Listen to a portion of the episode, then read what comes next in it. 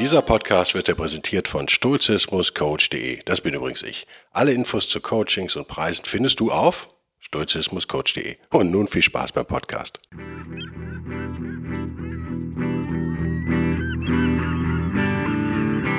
Der wilde Stoiker. Moderner Stoizismus für ein gutes Leben.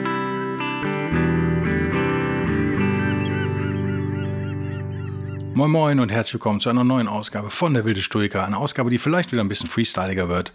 Quasi die letzte Ausgabe der Trilogie der bösen Leute, der Narzissten, wie auch immer. Bevor wir anfangen, habe ich am Montag im letzten Newsletter, diese Woche im Newsletter sozusagen, ja gefragt, wer ein Buch von mir signiert kostenlos haben möchte. Und er solle doch schnell antworten, ja, ich will. Aber jetzt muss ich nochmal, bevor ich euch Quatsch erzähle, ich muss sagen, Erstmal haben sehr viele geantwortet, danke dafür. Und zweitens waren zwei Leute wirklich extrem schnell. Also das kann man echt nicht anders sagen. Extrem schnell. Innerhalb von Minuten. Ich glaube, der erste hat nicht mal eine Minute gebraucht. Der Sven. Warte, nee, der erste, doch, der Sven war der erste. Sven aus Berlin. Ich glaube, so viel kann man sagen, ohne das.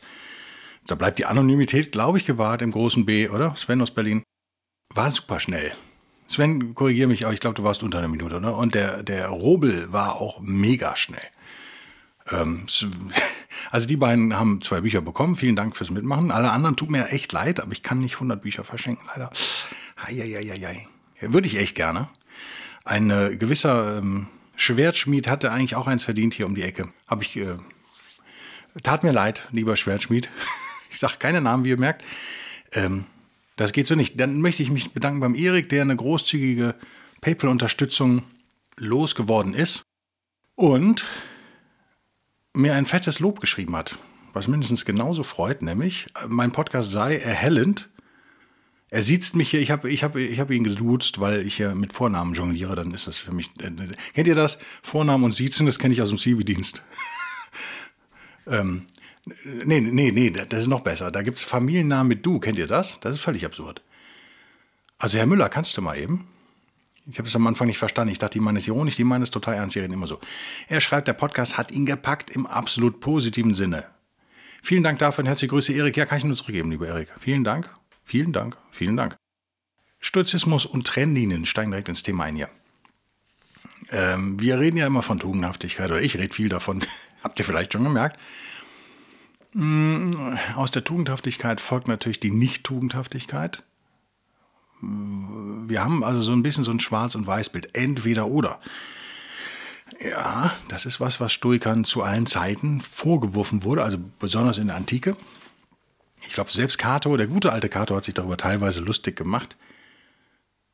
Wir haben, wie Polenz, glaube ich, schreibt, eine scharfe Trennlinie zwischen den Tugendhaften und den Unwissenden, nennen wir sie mal. Und ihr merkt, das passt so ein bisschen in die letzten beiden Podcasts. Die Unwissenden sind auch Leute, die eh sich böse verhalten. Wenn ihr das Geräusch hört, das Geräusch nicht, das. Ich hoffe, das ist nicht zu unangenehm, doch ist unangenehm, ich schneid's raus. Aber es ist das Umblättern im Buch. Ich schnapp mir nämlich jetzt hier mal den Polenz. Geschichte einer geistigen Wegen, die Stur. Wandenbock und Ruprecht, das Buch mit dem schlechtesten Druckbild ever, muss man, muss man sagen. Ich weiß nicht, ob die das noch im Siebdruck herstellen oder wie das läuft und ob die Druckfahren, ach, äh, wie nennt man das, die Drucksiebe 250 Jahre alt sind. Vielleicht sind die antik, es sieht so aus. Schreibfehler habe ich nur wenige gefunden bisher. Also so ein paar Leerzeichen zu wenig oder so viel. Aber lieber Verlag Wandenhöck und Ruprecht, wahrscheinlich das Buch schon in der achten Generation rausbringt, ist ja schön, dass ihr so viel Geld für euer Buch haben wollt, aber ein bisschen Mühe könntet ihr euch auch geben, mal unter uns. Finde ich, für so viel Geld ist das so echt sehr schlecht. Naja, macht nichts. Also, wir haben dieses Entweder-Oder. Wir ziehen scharfe Grenzlinien und äh, Polen schreibt, die Stoiker haben auch ihre Freude daran, diese, diese Scheidung, wie er es nennt. Ich würde es ja Unterscheidung nennen im moderneren Deutsch, bis zur Paradoxie durchzuführen. So, das heißt jetzt aber nicht, dass sie nicht in Wahrheit doch auch relative Werte anerkannt hätten. Das ist, glaube ich, Polens wichtig und auch mir an der Stelle. Und kleiner Hinweis nochmal, Stoiker haben zu allen Zeiten gerne provoziert. Das sollte man ja, sollte man vielleicht im Hinterkopf behalten, die, ähm, diese Tatsache, dass sie gerne provoziert haben, gerne ja, Diskussionen hervorgerufen haben, ändert aber nichts daran, dass die Tugendhaftigkeit in der Tat ein scharfer Gren Grenzmesser ist und auch der schärfste ist und auch bleiben sollte. Die, in Wahrheit ist es so, der Mensch besitzt halt Tugendhaftigkeit oder nicht. Er verhält sich in einer äh, Einzelhandlung, wie äh, Pulenz hier schreibt, entweder tugendhaft oder nicht. Da gibt es keine Übergänge. Also richtig oder falsch, diese absolute Klarheit, die haben wir im Stoizismus. Und das ist total unmodern, merkt ihr, ne? Wir leben in, nicht in Stoizismus, stoischen Zeiten, wir leben in relativistischen Zeiten. Da ist alles, da muss alles auf die Goldwaage gelegt werden, da wird äh, sehr schnell gefühlsduselig und da wird die Wahrheit so lange verdreht, bis sie keiner mehr erkennen kann. Das ist so, das haben wir uns angewöhnt, das merkt man in der Schule schon. Und ich bin auch im Prinzip, ich bin ja ein Freund von offenen Diskussionen, absolut. Gerade mit Andersdenkenden, sonst lernt man nichts. Das ist ganz wichtig. Also wenn ihr immer nur mit Leuten diskutiert, die eurer Meinung sind, dann lernt ihr gar nichts und entwickelt euch nicht fort. Aber es gibt natürlich auch diese absolute Grenze gibt es im Stoizismus. Und ich finde es total wichtig, die zu betonen, weil wir, selbst wenn wir fehlbar bleiben, selbst wenn wir uns vielleicht nur zu 90 Prozent tun da fallen, brauchen wir dieses, dieses klare Leuchtfeuer. Weil sonst wären wir so Larifari. Jetzt wären wir so, ach ja, so, äh, mich erinnert das immer an diese äh, Hauptdarstellerinnen in den Serien. Ich hatte gestern auch schon wieder so eine. Das ist ja, das nimmt ja überhand. Ich denke, ich hoffe, dass das auch wieder aufhört. Die sind ja so. Man muss, man muss, also ich fand es total spannend. Ich hab, kennt ihr den Film, wie heißt der denn? Midsommer, so ein Horrorfilm, amerikanisch-schwedischer Horrorfilm. Nicht schlecht, nicht schlecht. Ich möchte jetzt nicht ins Detail gehen, das wäre auch ein Spoiler. Auf jeden Fall kann man diese Handlung der Hauptdarstellerin am Ende kann man eben auf zwei Arten deuten. Mir war nicht klar, dass man die auch anders deuten kann als ich. Nicht, weil ich so ein ignoranter alter Sack bin, sondern weil ich wahrscheinlich eben mit dem Maßstab der Tugendhaftigkeit an das Verhalten gegangen bin. Und ich habe mit einem Mann wohlgemerkt, einem jungen Mann, der auch diesen Podcast ab und an hört, das weiß ich, diskutiert, der äh, über, über, über einen Chat, der ähm, dieses Verhalten dieser Dame äh, entschuldbar machte. Und äh, ja, zu einem völlig anderen Schluss kam als ich und meine Frau übrigens auch. Also meine Frau hat das von sich aus auch so gesagt wie ich. Und am Ende haben wir so diskutiert und ich habe ihm so ein paar Argumente genannt. Er meinte, boah, das ist ja Wahnsinn, wie gehirngewaschen er selber schon ist. Das kann man so sehen oder auch nicht. Äh, ich finde es ich find, toll, so eine Erkenntnis zu haben. Äh, merke ich bei mir selber auch ab und an. Das ist eine äh, eindeutige Folge dessen, dass wir in unserer Gesellschaft davor zurückschrecken, diese klaren Grenzen zu ziehen. Und lass mich eins sagen, das war auch gesellschaftlichen Fortschritt, uns von diesen klaren Grenzen zu verabschieden. Ich habe eine These gehört von einem Amerikaner, in irgendeinem Podcast, weiß nicht mehr, wo es war, dass in den 50ern zum Beispiel sahen alle gut aus, waren perfekt angezogen. Ich stehe total auf die Zeit mittlerweile, muss ich sagen. Also auf diese alten Fotos stehe ich gerade total. Ich weiß nicht, was das ist. Diese, ähm, diese Sauberkeit und diese Mühe, die die Leute sich geben im öffentlichen Auftreten, werden heute alle natürlich irgendwie mit einer ähm, dreckigen Jogginghose rumrennen und einem Hoodie und denken, dann sind sie gut angezogen, weil sie haben noch einen viel schlimmeren Hoodie oder so. Ähm, ich finde es ganz gut, so eine Spießigkeit zu zelebrieren. Einerseits. Andererseits muss man natürlich völlig klar sagen, in diesen Zeiten von starken externen, ja, ne, wie nennen wir das, Gesetzmäßigkeiten oder ja, Handlungsdrücken, gab es intern ganz schön viel Dreck. Also das muss einem auch klar sein. Also es gab die Theorie, die ich eben gehört habe, war, dass in den, äh, wir beleidigen uns heute alle auf Social Media, aber die Gewalt nimmt eigentlich ab. Und damals waren alle sehr höflich zueinander und gut angezogen und die Gewalt war aber höher unter der, unter der schönen Decke, unter dem schönen Äußeren faulte es ganz schön. Sozusagen kann man so sehen, glaube ich auch, glaube ich auch tatsächlich. Und ähm, ja, gerade für die Frauen hat sich auch viel getan seitdem. Das wollen wir auch alles nicht zurückdrehen. Das ist äh, völlig klar. Jetzt kommt auch eigentlich kein Aber. Ja, doch, es kommt doch ein Aber. Das, für mich sind das aber zwei Extreme, sozusagen. Also man muss sich nicht völlig gehen lassen und man muss nicht alles relativieren und man muss auch nicht extreme soziale Drücke aufbauen sozusagen. Beides ist ja Blödsinn, aus stoischer Sicht völliger Blödsinn. Gerade der Stoiker ist ja jemand, der, oder die Stoikerin, versucht nicht unbedingt nur vom Äußeren her zu urteilen. Ich hoffe, da würde, äh, stimmt ihr mir zu. Nichtsdestotrotz meine ich einfach, das ist jetzt ein persönliches Ding, meine ich zu beobachten, dass wir in Zeiten nehmen, in denen sich überhaupt keiner mehr Mühe gibt bei irgendwas, außer im Gym die Sportverrückten. Natürlich haben die Stoiker auch in Wahrheit äh, anerkannt, dass es Übergänge, würde ich das gar nicht nennen, die gibt es eigentlich nicht, aber dass es, dass die, nicht alle Fehlhandlungen gleich sind, sozusagen nicht gleich zu bewerten sind. Also Cicero hat sich darüber lustig gemacht, schreibt Pulenz, wenn er, wenn er äh, einem Richter erzählte, seinem Gegner, also Cato in dem Fall, den, den er als, als Stoiker bezeichnet hat, um mich zu korrigieren, vom Anfang Cicero war es natürlich, er bekenne sich zu der Lehre, auf Seite 153 schreibt Polenz das, er bekenne sich zu der Lehre, es sei das gleiche Verbrechen, ob jemand seinem Vater oder seinem Haushahn unberechtigterweise den Hals abdrehe. Ähm, das ist natürlich auch unter Stoikern nicht der Fall. Also der Hahn wiegt bei, für die meisten Stoiker dann doch deutlich weniger als der Vater, aber das ändert nichts daran, dass wir mit dem Maßstab der scharfen Grenze der Tugend erkennen, dass beide Handlungen falsch und zu verurteilen sind. Und der könnte jetzt sagen, das ist ja banal. Nee, ist es überhaupt nicht. Gerade heutzutage ist es absolut nicht mehr banal, erstmal das festzustellen. Wir sind ja sofort in einem Relativismus, äh, ertrinken wir sofort heutzutage. Ähm, es wird überhaupt nichts mehr klar festgestellt, was, was aber 90 Prozent der Arbeit ist. 90 Prozent der Arbeit ist ja zu einem klaren Urteil zu gelangen. 10 Prozent der Arbeit darf ja eigentlich nur das, das wieder aufweichen und relativieren dieses Urteil sein. Ich würde behaupten, wir leben in Zeiten, in denen ja, das wirklich umgekehrt ist. Also 90 Prozent, wahrscheinlich 99 Prozent bestehen eigentlich nur im Aufweichen von klaren Linien. Und äh, wenn man versucht, eine klare Linie zu ziehen, wird man direkt beschimpft. Das kann eine Gesellschaft auf Dauer nur in den Untergang führen. Davon bin ich also auch absolut überzeugt. Ich habe ein schönes Meme gesehen zu dem Thema, bis ich passend zur IAA. Ich hatte relativ viel zu tun wegen der IAA. Man sah oben einen modernen Hochgeschwindigkeitszug und unten sah man Lastenfahrrad und oben stand China und unten stand Deutschland. Das war's.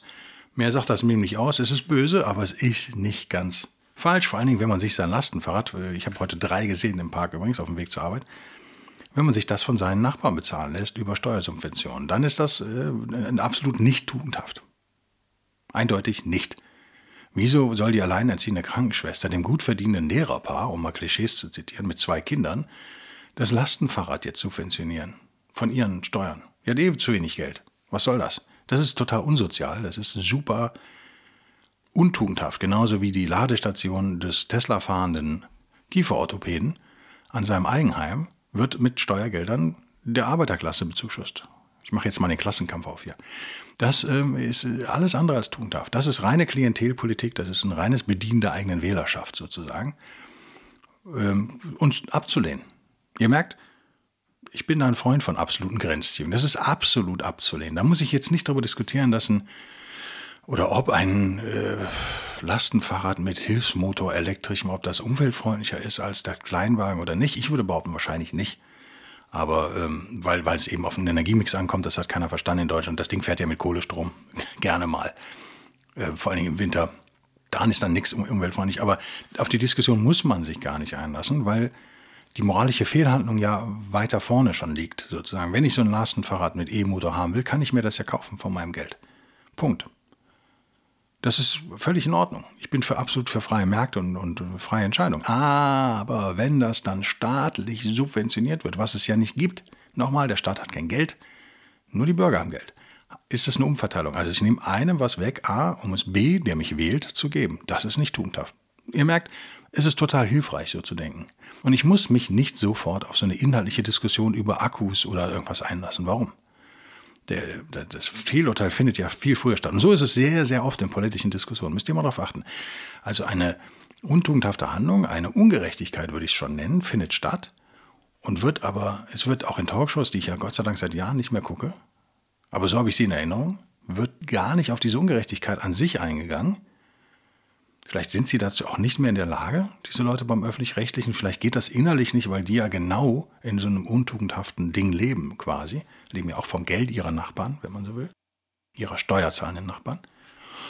Oder Zwangsabgaben zahlenden Nachbarn, wie auch immer ähm, diesen Konflikt, den haben die internalisiert sozusagen, darüber wird nicht mehr diskutiert. Es wird direkt rumrelativiert und es wird in einer Stunde sich über Akkus gestritten. Und das finde ich total sinnlos und hilft auch nicht weiter. Und da klinke ich mich aus an der Stelle. Für mich ist interessant, war was äh, tugendhaft oder nicht. Und dann können wir über alles diskutieren. Aber das muss man ja erstmal feststellen. Ihr merkt, da befinde ich mich also in bester stoischer Gesellschaft oder Tradition tatsächlich. Lass uns nochmal in den Polenz gucken. Ich fand einen Satz sehr schön, auch auf Seite 153, ziemlich weit oben. Toren und Weise, der ideale Mensch heißt der Abschnitt. Äh, ja, da erzählt er das, was ich eben erzählt habe. Äh, so, äh, kein Wunder, dass auch die Menschen als Gesamterscheinung, es ist manchmal seine geschwollene Sprache, oder? Die Menschen als Gesamterscheinung ist einfach ein blödsinniger Satz. Kein Wunder, dass auch die Menschen für sie in zwei Gruppen zerfallen. Würde völlig reichen, oder? Äh, als Gesamterscheinung, kleine Textschulung hier, macht's nicht besser, oder?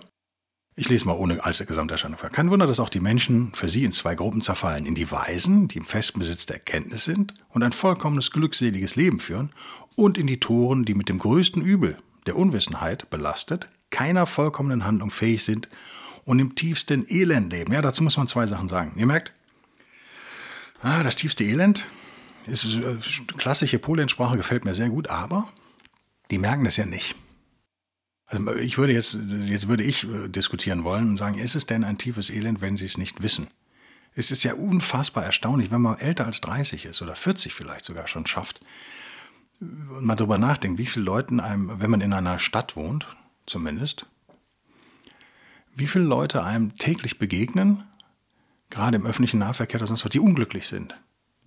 Wenn man die aber fragen würde, würde die das vielleicht gar nicht mal unbedingt sagen. Aber offensichtlich sind sie nicht glücklich. Jetzt kann man sagen, ja, in dem Moment vielleicht nicht. Mag sein. Aber ich würde doch behaupten, viele Menschen sind nicht glücklich. Wenn Pulenz also schreibt, die leben im tiefsten Elend, dann würde ich das an der Stelle tatsächlich ein bisschen ergänzen wollen und sagen, ja, die wissen es aber nicht. Und natürlich schreibt er, was schreibt er hier nochmal? Ja, was das größte Übel, glaube ich, die Unwissenheit. Ne? Den größten Übel, ja, genau. Ja, Buddha, Unwissenheit schafft Leiden, sage ich auch immer wieder. Das, äh, aber muss man erstmal anerkennen, dass sie unwissenhaft sind. Ich würde da so ein bisschen milder mit Marcus Aurelius an der Stelle argumentieren. Ich habe mir als Notiz in meinem Buch, ihr merkt, ich bin gnadenlos, ich sau auch mit Kulis in teuersten Büchern rum. Das ist ein Relikt meiner Studienzeit, sonst bringt das alles nichts für mich. Beim zweiten Mal lesen möchte ich meine Notizen im Buch haben, nicht etwa irgendwie auf Zetteln. Ne? Habe ich mir NPC neben eben dran geschrieben. Ich versuche mich also auch, wie ihr merkt, mit kleinen Witzen zu unterhalten. Was meint was meint NPC bei mir als Seitenbemerkung hier? Naja, Non-Player Character. Das ist ein Begriff aus World of Warcraft, was ich nie gespielt habe, oder? Ist es World of Warcraft? Das habe ich mir aufgeschrieben, um noch, wenn wir über die Simulation reden, kommen wir darauf zurück. Das finde ich ein total spannendes Ding. Also diese Unglücklichen sozusagen sind die NPCs für mich hier. Kleiner äh, ich weiß, dass die politische Rechte dieses Wort wohl auch scheinbar benutzt, habe ich jetzt gehört. Also das ist so nicht gemeint. Ich nehme es als Meme und als Witz aus der Gamer-Szene tatsächlich habe ich es in mein Vokabular aufgenommen und da gehört es auch hin. Schroff stehen die beiden Menschenklassen einander gegenüber. Ja, und jetzt schreibt er weiter, aber gerade darum bildet jede von ihnen eine Einheit, deren Glieder grundsätzlich als gleichwertig zu betrachten sind, auch wenn sie unter sich qualitative Unterschiede aufweisen. Das ist wieder so ein endlos Polenz-Satz. Das ist so. Ich erinnere an Marcus Aurelius. Die Tugendhaften und die Untugendhaften, wenn man hier diese zwei Gruppen aufmacht, sind natürlich von außen betrachtet äh, absolut gegensätzlich. Aber sie arbeiten in der Gesellschaft zusammen, auch wenn ich manchmal das Gefühl habe, dass die einen eher gegen einen arbeiten. so ist es doch irgendwie eine Einheit und jetzt wird es dann ganz elitär. Oh Gottes Willen, der Podcast, der wird mich in Teufelsküche bringen hier. Äh, dieses NPC, den geht mir gerade nicht aus dem Kopf. Ihr merkt, ich musste über meine eigene Notiz hier gerade so ein bisschen lachen. Die ist schon ein bisschen älter, ein paar Jahre alt, aber trotzdem witzig. Für mich, in meiner Weltsicht jedenfalls. Ähm, die Untugendhaft nennen wir sie lieber, können einen natürlich in die Verzweiflung treiben, die können einem das Leben extrem schwer machen. Das war ja das Thema der letzten beiden Podcasts. A, wie, die, wie man die erkennt und B, was man vielleicht so ein bisschen gegen die tun kann. Und ich komme nochmal auf Markus Aurelius zurück aus dem Kopf, dass die Menschheit aber so als in seiner Sicht so ein Gemeinwesen ist. Also wie die Glieder eines Körpers, der Ober- und der Unterkiefer arbeiten zusammen, wenn wir essen. So ist es auch mit diesen beiden Klassen von Menschen. Wir können nicht ohne die anderen, die können nicht ohne uns. Wir besitzen aber hoffentlich die Tugend und die, naja, in Anführungszeichen Weisheit, weise bin ich nun wirklich nicht, aber in Anführungszeichen Weisheit, das mit Nachsicht zu betrachten. Und wenn uns das schwerfällt, dann komme ich wieder auf, mein, meine These der letzten Podcasts. Ich hoffe, ich hoffe, dass die keiner in den falschen Hals kriegt, aber wenn, dann muss ich damit auch irgendwie leben. Und das, das meint dieses NPC, der Joke, der Witz hier am Buchrand, der meint genau das dass wir auch ein Recht haben, oder Selbstschutz geht natürlich vor. Wir haben eigentlich auch die Verpflichtung, uns zuerst einmal zu schützen, bevor wir die anderen retten. Und zum Selbstschutz gehört eben auch, dass wir mal herzhaft lachen über andere. Finde ich, wir können ja nicht ständig nur unter Druck leben und müssen die ganze Welt retten. Ich hatte auch so einen, so einen Hörerbrief, der ist auch noch offen hier als ungelesene E-Mail markiert, der kam per Mail, wo jemand genau in meinen Augen in so ein Helfersyndrom ganz tief reingefallen ist.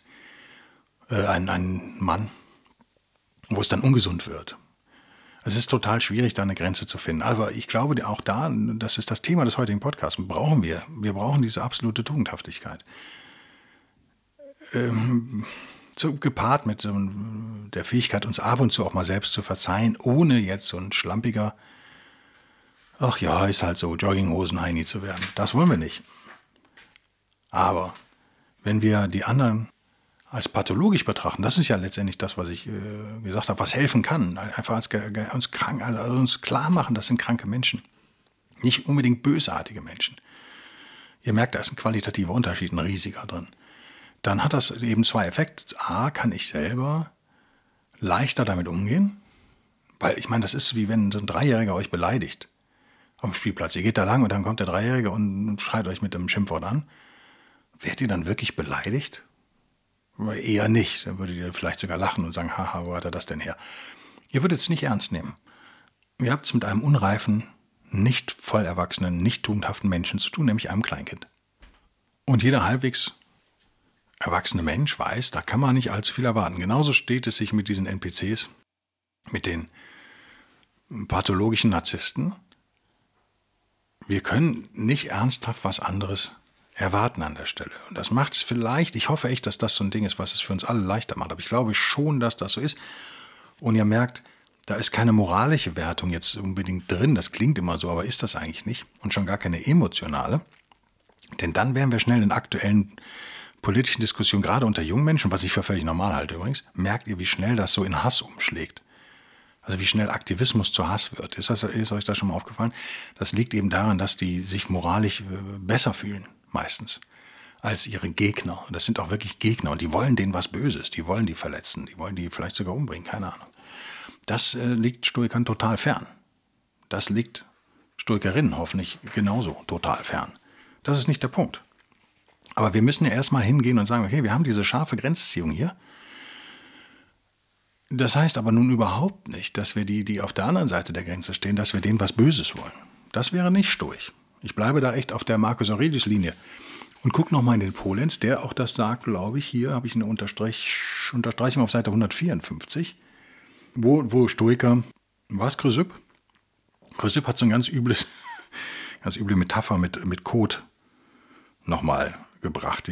Ich überlege gerade, das ist noch früh am Morgen, ich weiß nicht, ob ihr schon gefrühstückt habt, also bei, bei, bei Aufnahmen, ob man das überhaupt bringen kann, aber der riecht ja auch nicht immer. Lassen wir es mal so bestehen und Chrysipp hat dann, glaube ich, gesagt, aber man könnte ja mal dran rühren werdet ihr merken, dass es da qualitativ keinen Unterschied gibt zwischen dem, der riecht und dem, der nicht riecht. Schöner ist das Bild, was Polenz auf Seite 154 bringt.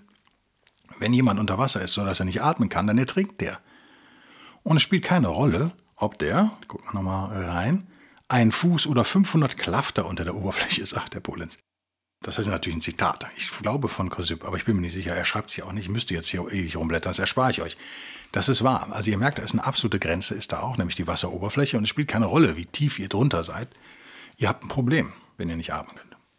Das ist so eine klassische stoische, stoischer Vergleich quasi, der natürlich auch der Provokation dient und dem, dazu dient, uns zum Nachdenken zu provozieren. Äh, die Tugendhaftigkeit ist wie die Wasseroberfläche. Es ist eine absolute Grenze und entweder sind wir da drunter oder wir haben uns äh, darüber erhoben sozusagen. Und dann sind wir safe. Und äh, wenn wir drunter sind, eben nicht. Und er schreibt weiter unten natürlich auch das nochmal, was ich eben gesagt habe. Äh, ihr merkt, ich versuche hier so ein bisschen Milde auch noch in den Podcast zu bringen, dass er nicht ganz so kriegerisch klingt. Ohne Sinn und Zweck und Ziel ist ihr ganzes Trachten und Handeln. Denn sie haben ja keinen Wertmaßstab. Ja, kann ich so unterschreiben. Sie kennen die wahren Güter nicht und empfinden das nicht einmal. Sie mögen noch so viel erraffen, sie bleiben doch arm, weil sie die Dinge nicht zu gebrauchen wissen. Ja, Sie hängen ihr Herz an Außendinge und so weiter und so fort. Ihr merkt, er bringt jetzt hier Materielles als Gegengewicht sozusagen. Und das ist ja was, was wir oft beobachten. Die Leute, die Moral, also wir müssen jetzt aufpassen, dass wir nicht in so einen, so einen antikapitalistischen Rant hier geraten. Das ist überhaupt nicht die Idee von Stoizismus. Aber wir hoffentlich wissen wir als Stoikerinnen und Stoiker, die materiellen Dinge als das zu nehmen, was sie sind, Indifferenten letztendlich, zu bevorzugen die Indifferenten sicherlich, also Reichtum ist sicherlich Armut vorzuziehen, aber unser Streben sollte nach Tugendhaftigkeit sich ausrichten und nicht nach materiellem Besitz oder an materiellem Besitz. Denn, was hat er geschrieben? Dann haben wir zwar diese Güter, aber wir wissen ja eigentlich noch nicht mal, wie wir sie vernünftig einsetzen müssen, weil uns jeder Wertmaßstab fehlt. Also ihr merkt, ich laviere hier so ein bisschen rum.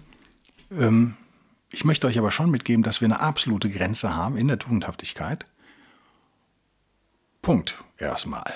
Lange Pause. Dann können wir darüber nachdenken, ob es Sinn macht, Unterscheidung einzuführen. Also bringt jemand deinen Vater um oder deinen Hund, kann man da unterscheiden. Aber nicht sofort in diese Unterscheidung reinrutschen, wäre mir, glaube ich, wäre das Fazit dieses Podcasts, wäre mir wichtig. Das ist sehr modern und nicht hilfreich. Beides, wenn jemand irgendwen tötet, äh, ist es erstmal ein abzulehnendes, untugendhaftes Verhalten und aufs Schärfste zu verurteilen. Und dann kann man unterscheiden, was da passiert ist. Muss man vielleicht, wenn man Richter ist, auch sind wir ja Gott sei Dank meistens nicht. Aber ich glaube, wir brauchen, wir brauchen diese absolute Grenze. Wir brauchen sie und wir müssen echt täglich daran arbeiten, dass wir die auch richtig erkennen denn wir sind nicht perfekt. Also ich bin echt alles andere als perfekt. Lass es mich zum, ganz in der letzten vielleicht Minute dieses Podcasts nochmal sagen.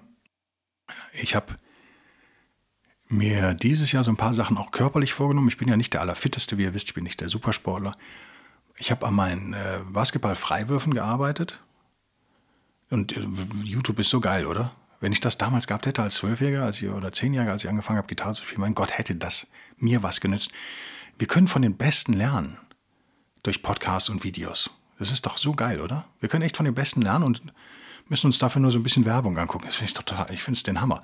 Und gerade im Basketball, wenn man in äh, Amerika schaut, da kriegt man so unfassbar gute Sachen, dass ich gemerkt habe, wenn man sich, ähm, und ich will das drei Sachen, an denen ich äh, arbeiten möchte, auch noch im nächsten Jahr. Das ist tatsächlich mein Freiwurf vielleicht mein Golfschwung. Ich habe so einen Schnupperkurs Golf gemacht, zwei Stunden nur. Ich hatte das schon mal äh, betrunken oder verkatert oder beides in, äh, im Ausland gespielt und war nach Aussage meiner ebenfalls betrunkenen und verkaterten beiden irischen Freunde, war ich nicht so schlecht.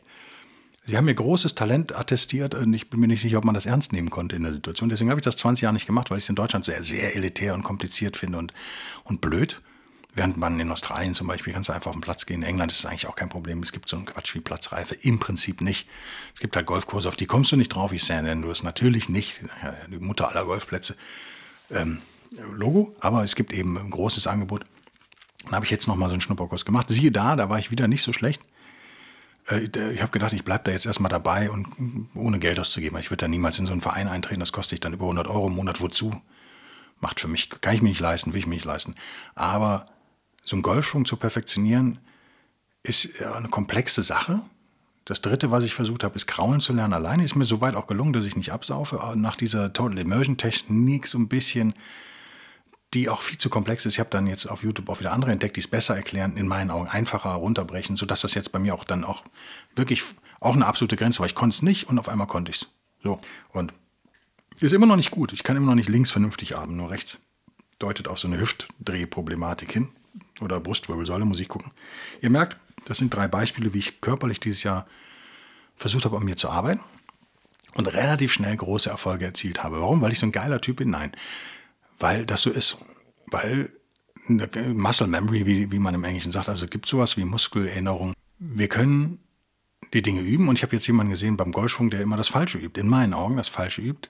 Das ist fatal, weil, und ich komme jetzt darauf, was das mit Tugendhaftigkeit zu tun hat, weil man dem Körper was Falsches beibringt und das dann auch noch äh, äh festschreibt. Ihr kennt, ich als alter Hypnose-NLP-Heini, das Bild von der geistigen, vom geistigen Trampelfahrt, der schnell zur Autobahn werden kann, wenn ich da immer wieder lang latsche. Ja? Genau das machen wir hier in körperlichen Dingen auch und genauso verhält es sich mit der Tugendhaftigkeit. Es gibt ein Ja und ein Nein. Es gibt ein richtig und ein falsch. Und wir müssen das üben, konsequent und radikal an der Stelle. Wir dürfen nicht so ein Wischiwaschi hier üben. Also semi-tugendhaft. Ja. Ich war da 60% tugendhaft. Das ist schlecht. Das ist ganz schlecht. Ich würde behaupten, das Gehirn als Teil des Körpers funktioniert überhaupt nicht anders als der Rest des Körpers eben beim Golfschwung zum Beispiel, wo ich auch einen Aufschwung habe und einen Abschwung und eine Hüftdrehung und nicht und äh, wie halte ich den Arm, ein bisschen steifer oder nicht. Gibt wahnsinnig viel zu beachten. Beim Basketballwurf letztendlich auch so. Die perfekte Shootingform, wie man sagt, ist nicht leicht zu bekommen. Die kriegt man nicht, wenn man einmal so einen Ball in die Hand nimmt. Es sei denn, man ist ein Megatalent und fängt sehr jung an. Äh, dann ist sie auch noch individuell verschieden. Also ist bei jedem die Fußstellung so ein bisschen anders und so. Egal, was da in den Lehrbüchern klassischerweise in Sportvereinen unterrichtet wird, ich halte das alles verquatscht mittlerweile. Ich kann, glaube ich, jedem, der eine, sich eine halbe Stunde Zeit nimmt, kann ich, glaube ich, jetzt mit dem, was ich gelernt habe dieses Jahr schon, kann ich echt helfen, sozusagen seine Shootingform zu verbessern. Und so genau so sollten wir Tugendhaftigkeit üben. Wir sollten nicht einmal in der Woche den, den wilden Stoiker hören und dann war es das, sondern wir sollten uns vielleicht jetzt bei der nächsten Handlung nach dem Hören dieses Podcasts echt fragen, ist das eine tugendhafte Handlung oder nicht. Wir sollten allerdings nicht völlig verrückte, irre Wertmaßstäbe anlegen. Ich meine ganz kleine Sachen. Wenn, wenn jemand sein Portemonnaie verliert, dass ich dem hinterherrufe und ihm das vielleicht wiedergebe, das versteht sich vielleicht von selbst, sagt ihr so. Sagt er so. Ich bin in einer relativ, relativ rauen Gegend aufgewachsen, nicht super rau, aber so relativ rau. Da wäre das die Ausnahme, würde ich behaupten. Also, richtig oder falsch? Fragt euch, ist das richtig oder falsch? Seid aber trotzdem äh, nett zu euch selbst, seid milde mit euch selbst, seid milde mit mir und gebt mir vor allen Dingen, auch vor allen Dingen die, die jetzt das Buch da gewonnen haben, die zwei, äh, gebt mir gute Bewertungen auf Amazon. Wenn ihr es denn gut fandet, wenn ihr es schlecht fandet, dann gebt mir bitte keine Bewertung. Quatsch, gebt ehrliche Bewertungen. Das wäre tugendhaft. Ja, wenn es das schrecklichste Buch aller Zeiten ist, dann müsst ihr das da hinschreiben. Ja, so ist das. Muss ich dann auch irgendwie mit leben? Muss ich mich halt fragen, habe ich das schrecklichste Buch aller, Sachbuch aller Zeiten geschrieben, das schlechteste deutsche Sachbuch geschrieben oder habe ich vielleicht eines der geilsten deutschen Sachbücher geschrieben? Wer weiß. Ihr wisst, wenn ihr es gelesen habt. Bis nächste Woche. Bis denn dann. Tschüss.